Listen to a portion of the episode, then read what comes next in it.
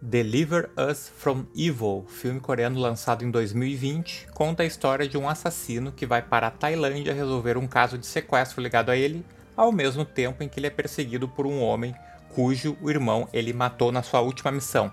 Protagonizado pelo ator Hwang Jung-min, né, conhecido já de, de vários filmes, né, os principais filmes dele que eu gostaria de demarcar que seria como o filme O Lamento, O Novo Mundo e O Gosto da Vingança. Ele interpreta o Inão, o personagem principal que está em busca da sua filha sequestrada. E o outro, o antagonista do, nosso personagem principal é o Lee Jung-jae, o ator Lee Jung-jae, né, que também é conhecido do filme, também estava no filme Novo Mundo, participou também do filme O Grande Golpe e também do filme A Empregada. Ele faz o papel do Ray.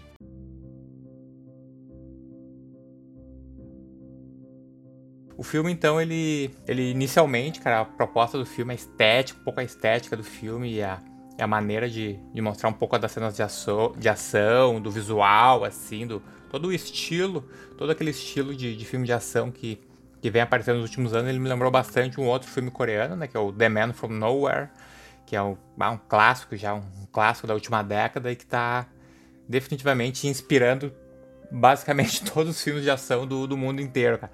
Desde o do próprio, agora o Deliver Us From Evil, que é mais novo, né? O próprio, acho que o filme de, de ação de maior sucesso dos Estados Unidos, que é o John Wick, né? E mesmo que as pessoas não identificam, muita gente não assistiu The Man From Nowhere, quem não, os não iniciados no cinema coreano não assistiram, mas o John Wick ele bebe totalmente do, do estilo do, do Man From Nowhere.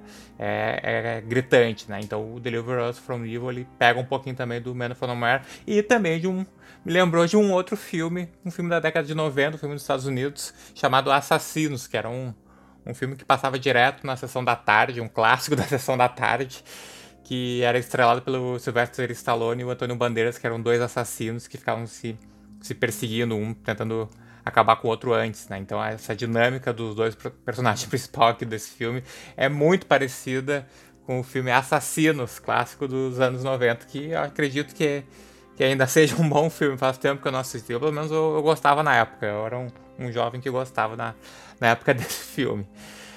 Então, a história, então, ela do Deliver Us From Evil ela se desenrola em duas frontes, né? Tem o nosso o protagonista, o Inan, que ele está investigando então, o sequestro uma, da filha dele.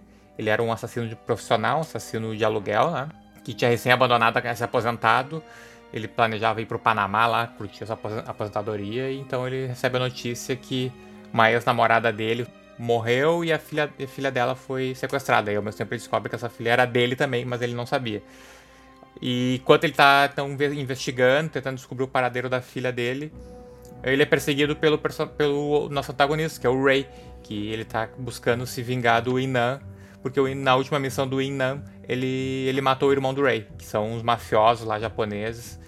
E essa dinâmica, então, dos dois acaba sendo um pouco acidental, né? Porque uh, o plot principal do filme, que é o resgate da filha, nada tem a ver com o antagonista, com um grande confronto, porque ele está ali, na verdade, se metendo no meio e acaba, durante toda, toda essa, essa dinâmica, atrapalhando, né, dificultando o resgate. Porque enquanto o Inan está tentando resgatar a filha, ele está tendo que lidar com o Ray que está ali só para só pra se vingar dele. E isso acaba atrapalhando bastante a sessão de resgate. Talvez se não tivesse o Ray, o filme acabaria em uns 20 minutos. Uh, o filme, então, já que a filha foi sequestrada na Tailândia, né? o filme se passa quase que inteiramente na Tailândia, né? Tem um início ali que passa um pouco no Japão, aí tem um pouquinho na Coreia, quando ele vai fazer o um enterro lá para ver a namorada morta, mas depois, a partir do resgate, toda a dinâmica, assim, acontece realmente na, na Tailândia, né? Que é onde a, onde a filha dele estava sequestrada.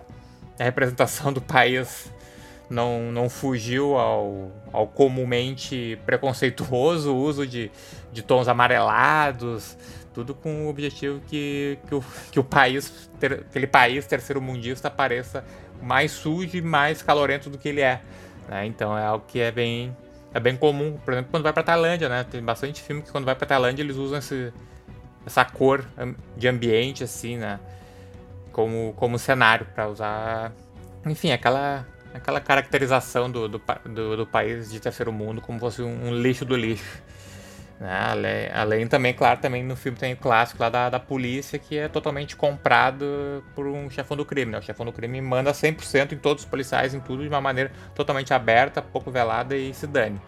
O que, o que acaba sendo um recurso, né? E que é um recurso desses filmes, desse estilo, desse gênero de ação, que tendo a polícia totalmente comprada e estando ali geralmente para tirar e não fazer pergunta, é esse o meio que acaba sendo uma muleta para cenas de ação do filme poder se tornar possível que todo mundo possa explodir o, a cidade, vai no centro da cidade lotado, pode explodir a cidade à vontade, repetidas vezes, que não vai ter nenhuma consequência a nível nacional, assim, né? Porque a polícia tá envolvida também, tá todo mundo envolvido, então que se dane. Pode explodir à vontade, vamos fazer cena de ação. E a lógica que, que, que se rale, né? Uh, as cenas de ação, então, elas são bem feitas no filme, né? Tem, mostra algumas técnicas de artes marciais, tal, de torções e desarmamentos, tal, socos na cara.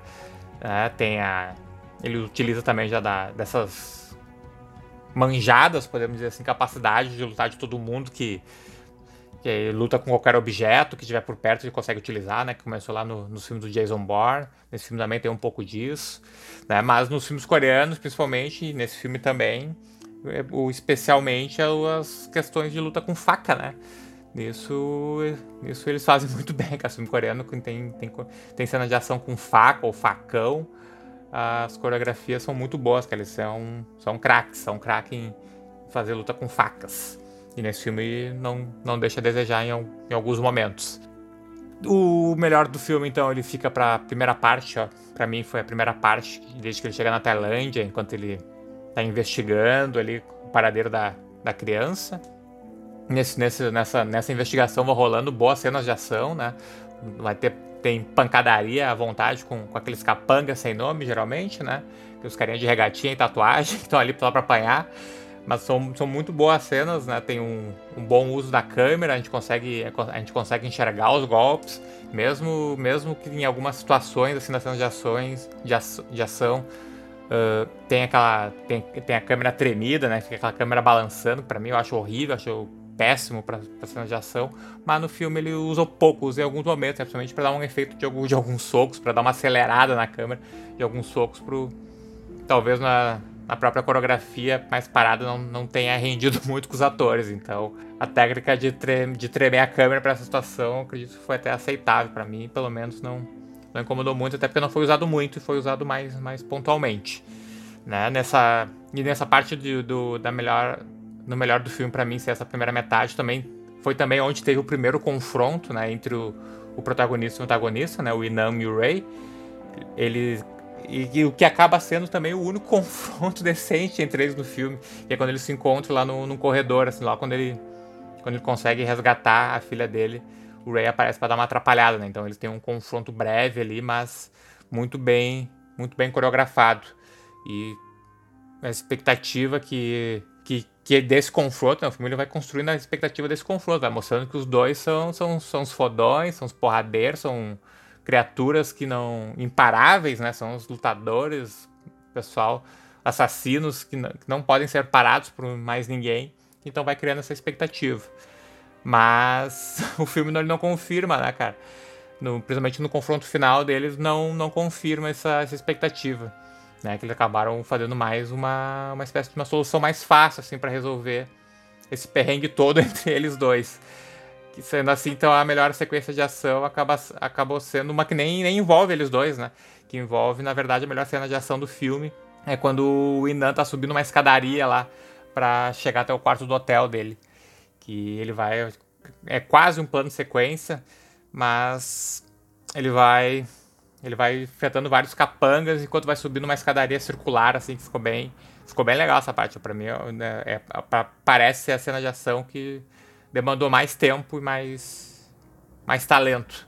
Né? E o que é meio, meio triste, assim, né? Meio, meio ponto baixo do filme, que é um filme que desenvolvido na ação, né? Um filme que desenvolvido na ação tem que ter várias, várias cenas de ação, de ação boa né, principalmente no, entre os dois, dois rivais que é, vai construindo no filme, né, já que também no, no filme assim não dá nem para dizer que teve um desenvolvimento dos personagens, não teve, não, acho que não teve desenvolvimento nenhum, né, ele deveria o filme então ele deveria ter terminado, já que não tem desenvolvimento de personagem. A gente não se importa realmente com ninguém ali, né? Mais com a criancinha, assim, pra, pela situação em si, mas não porque a gente também cria uma relação com a criancinha.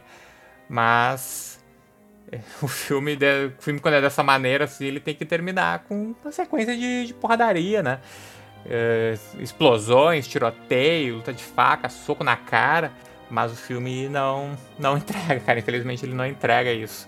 Ele fica, ele fica numa, numa granada, né? Resolve tudo com uma granada que, que some com tudo. Para mim foi muito, muito decepcionante. Foi um balde, um balde de água fria. Eu que fiquei, fiquei na expectativa, cara. Fiquei na expectativa do, do confronto dos dois, mas não, não rolou. Não rolou esse confronto final. E ainda, ainda, cara, ainda mostrando mais uma vez os talentos do filme do, do Man From Nowhere, né, cara? ainda há de, de aparecer algum filme que chegue perto desse, desse Man From Nowhere, ou acho que o nome em português é O Homem de Lugar Nenhum. Tanto que o filme que tanto em desenvolvimento de personagem quanto no quesito de cena de ação. E, cara, isso vale para não só pro Deliver Us, Deliver Us From Evil, vale para todos os filmes, cara. Acho que o nível, a régua, a régua do filme que o Man From Nowhere botou foi muito alto, cara, e meio que estragou os outros filmes desse, desse gênero. Inclusive pra Coreia do Sul nem, nem o diretor do filme conseguiu mais fazer mais nada. Né? Então, se, então pode ser que, ficar comparando o filme com, com Man From Nowhere seja pode acabar sendo meio injusto, né? Mas, cara, quem assistiu não tem como não comparar, então é meio que, que impossível não fazer essa comparação. Mas não quer dizer que o filme seja ruim, né? É porque não é um, um Man From Nowhere que o filme seja ruim. Né? Ele é bom, cara. O filme é divertido, é divertido, passa rápido. Passa rápido, vale vale bastante para quem curte o, o gênero, né? O gênero de ação, de, de resgate ali, né? E o diretor tem, tem futuro, cara. O diretor, acho que é o segundo filme que ele faz, mas acho que é o primeiro desse gênero. O outro que ele fez, não, nunca ouvi falar, não tinha ouvido falar, não assisti. Mas vou ficar de, de olho nos próximos filmes do, do diretor aqui do Deliver Us From Evil, o Hong Wong Chan. Certo? Até a próxima.